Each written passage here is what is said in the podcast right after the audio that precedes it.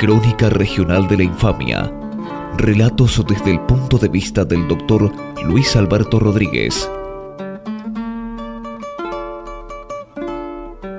Un espacio para escuchar y conocer el otro lado de personajes y un tiempo ya pasado.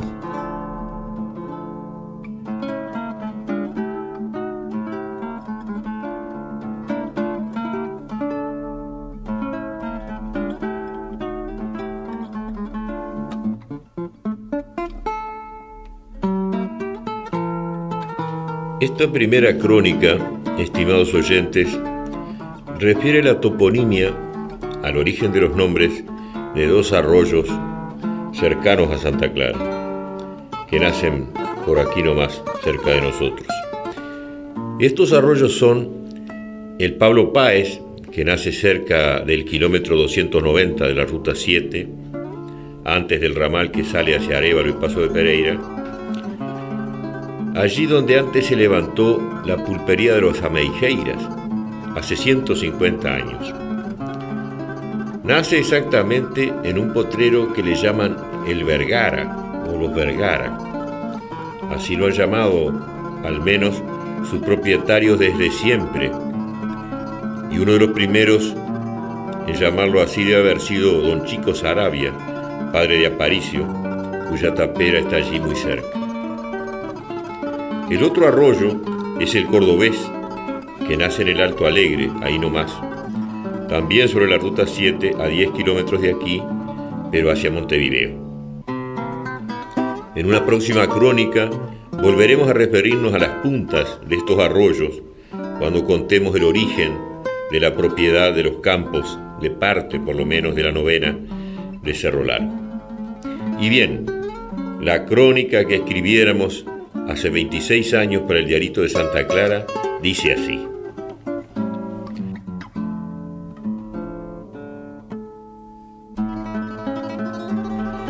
Apuntan las barras de un día que promete ser ahumado y caluroso. Es el veranillo de San Juan de un año cualquiera entre 1690 y 1730 por entre el monte de un arroyo cuyo nombre a indio jamás conoceremos, avanza sigilosamente una veintena de indios. Son gente de a caballo, pero solo algunos montan, tendidos sobre las cruces. Los más van a pie, seguidos como su sombra por sus fletes, fieles y dóciles como perros. Apenas alguna hornera los anuncia, pero su alerta se pierde en la infernal sinfonía del amanecer. Un cómplice viento norte impide que el inmundo ojedor que despiden los denuncie. Van armados con bolas, ondas, algún arco y boleadoras. Solo uno entre los jinetes se destaca. Gasta freno de fierro, los otros usan bocado. Lleva recado de cabezada y sombrero panza de burro es rubio y su mano remata en un trabuco. Pocas cuadras más arriba, en la barra que hace ese arroyo con el Lechiguana, donde actualmente se levanta el casco de la estancia La Palma, unas diez carretas en círculo rodean un fogón donde medio centenar de hombres festejan el final de una cuereada. Hay muchos indios tapes entre ellos, y por lo menos cuatro o cinco criollos provenientes del litoral argentino. Altas pilas de cuero esperan ser cargadas, pero los hombres, ebrios de un grueso alcohol portugués, trastabillan a contraluz, hora del lánguido fuego, hora del verdoso amanecer. Hay uno solo sobrio entre ellos. Es un español joven que, recién levantado, arrima una caldera al fuego. No es preciso ser muy sagaz para comprender que es él quien manda allí. Su nombre es Pablo Páez. Pese a la varaunda de su gente, Pablo Páez oye inquieto el relincho de su caballo atado a pocos metros. No es un relincho cualquiera cuando Pablo Páez se acerca a su caballo, lo ve resoplar, erizadas las crines, las orejas paradas apuntando hacia la espesura del monte. Y oye entonces aquello que empezaba como el bramido de un tigre, seguía como el mugido de un toro y concluía como el toque de atención de un clarín de guerra, el grito de guerra de los charrúas.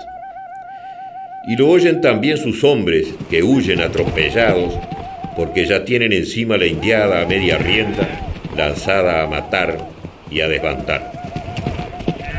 En pocos instantes aquellos indios quedan dueños del campo y de los cueros.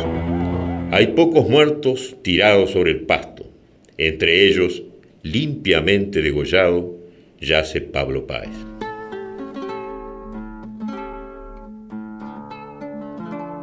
Crónica Regional de la Infamia. El otro lado de personajes y un tiempo ya pasado. Un año después, otro corambrero, cordobés en este caso, decide acampar un poco más abajo. Es sobreviviente de la matanza del año anterior y, por cábala, no quiere acampar en el arroyo donde muriera su amigo Pablo Páez. Hará campamento con su gente en otro, en otro arroyo más caudaloso, donde desemboca justamente el arroyo de Pablo Páez. Años después dirán que ese arroyo es el del cordobés. No se sabe, no hay crónicas que narren que este criollo, gaucho, corambrero, empresario o lo que fuera, perdiera por allí alguna coreada. Hasta aquí lo narrado hace 26 años, con algún agregado de cosecha más reciente, por nosotros en aquel diarito de Santa Clara. El atento oyente merece alguna explicación. En primer lugar, debo confesar, como seguramente habrán sospechado los oyentes, que esta crónica es totalmente ficticia. No tengo ningún compromiso con la verdad o con lo que la gente suele llamar verdad. No hay forma de saber cómo fueron las cosas sucedidas en el pasado. Ni siquiera quienes las vivieron son capaces de recordarlas con fidelidad y precisión. El pasado es prisionero del presente. Si el pasado molesta la imagen que hoy tenemos de nosotros mismos, lo mejor es cambiarlo. Las cosas, para decirlo en otros términos, son como, no son como fueron, sino como debieran haber sido. O para decirlo con palabras de Cervantes, y fuera alegre el tiempo que fue triste. Todo esto viene a cuento porque maldita si sé yo por qué se llama Pablo Páez el Pablo Páez y por qué se llama Cordobés el arroyo cordobés. Lo más probable es que porque en aquellas rinconadas hace 300 años acampaban corambreros que venían a hacer sus zafras desde el litoral argentino, matando miles de vacunos para aprovechar solo el cuero. Era la llamada edad del cuero. Venían en largas caravanas de carretas, traían por delante grandes maradas de caballos, guiadas por indios tapes, escapados de las reducciones jesuíticas. Eran seguidos, además, por enormes manadas de perros y marrones. Uno de ellos, Pablo Páez, seguramente fue Pablo Páez, y seguramente otro fue el cordobés. En cuanto a la cuereada, más de una escucha se preguntará de dónde viene eso de perder una cuereada o perder un cuero. Todos sabemos, por lo menos en campaña y por estos pagos, que alguien me ganó un cuero si me pegó un susto o me retó a lo gurí. También se dice me ganó la cuereada. Si hablamos en estos términos en Montevideo nadie nos entiende. No saben lo que significa ganar o perder un cuero o una cuereada. Según Esteban F. Campal, un ingeniero agrónomo y aficionado a la historia, autor de un librito que me permito recomendarles, estimados oyentes, un librito que se llama Hombres, Tierras y Ganado. Según este autor digo, esa expresión de ganar o perder un cuero o una cuereada viene de la forma que usaban los charrúas de hacerse del trabajo ajeno, en este caso de los cueros ajenos. y es lo que está ejemplificado en lo que acabo de narrar sobre la muerte de Pablo Páez a manos de unos indios hace 300 años. Crónica Regional de la Infamia. El otro lado de personajes y un tiempo ya pasado. Esperaban los indios que los corambreros terminaran su faena y luego les caían a toda carrera y con una gritería infernal. Los corambreros huían y los indios quedaban dueños de todo. Les habían ganado una cuereada. Respecto del grito de guerra de los charrúas, ese que empezaba como el gramido de un tigre, seguía como el mugido de un toro y concluía como el toque de tensión de un clarín de guerra, quien lo describe así es nada menos que el coronel don Modesto Polanco en famosa carta a Eduardo Acevedo Díaz. Dice don Modesto Polanco, recordemos de paso que el coronel Modesto Polanco, dos veces jefe político de Cerro Largo, fue quien, durante el gobierno de la Torre, obtiene la autorización para fundar el pueblo Olimar, cuyas manzanas había demarcado. Fue uno de los cofundadores, digamos, de Santa Clara. Dice don Modesto Polanco en esa carta a Acevedo Díaz, refiriéndose a los charrúas, que él había conocido, había conocido los restos en realidad de la tribu que seguía al cacique Cepé alrededor de 1865 en una estancia cerca de la ciudad de Tacuarembó. Dice Polanco, ese alarido que atronaba los aires y que no es fácil explicar, pero que empezaba como el bramido de un tigre, seguía como el mugido de un toro, y concluía como el toque de atención de un clarín de guerra.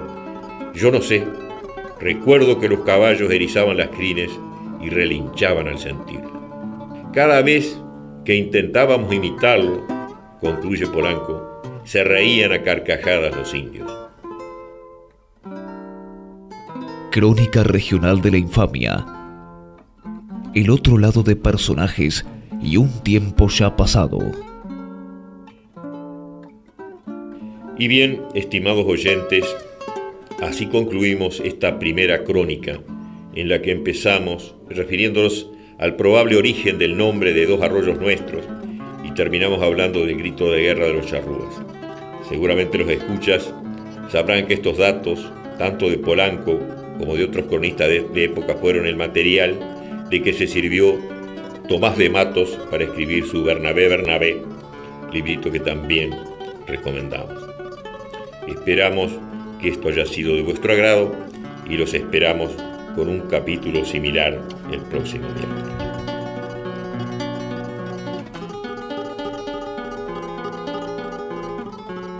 Crónica Regional de la Infamia.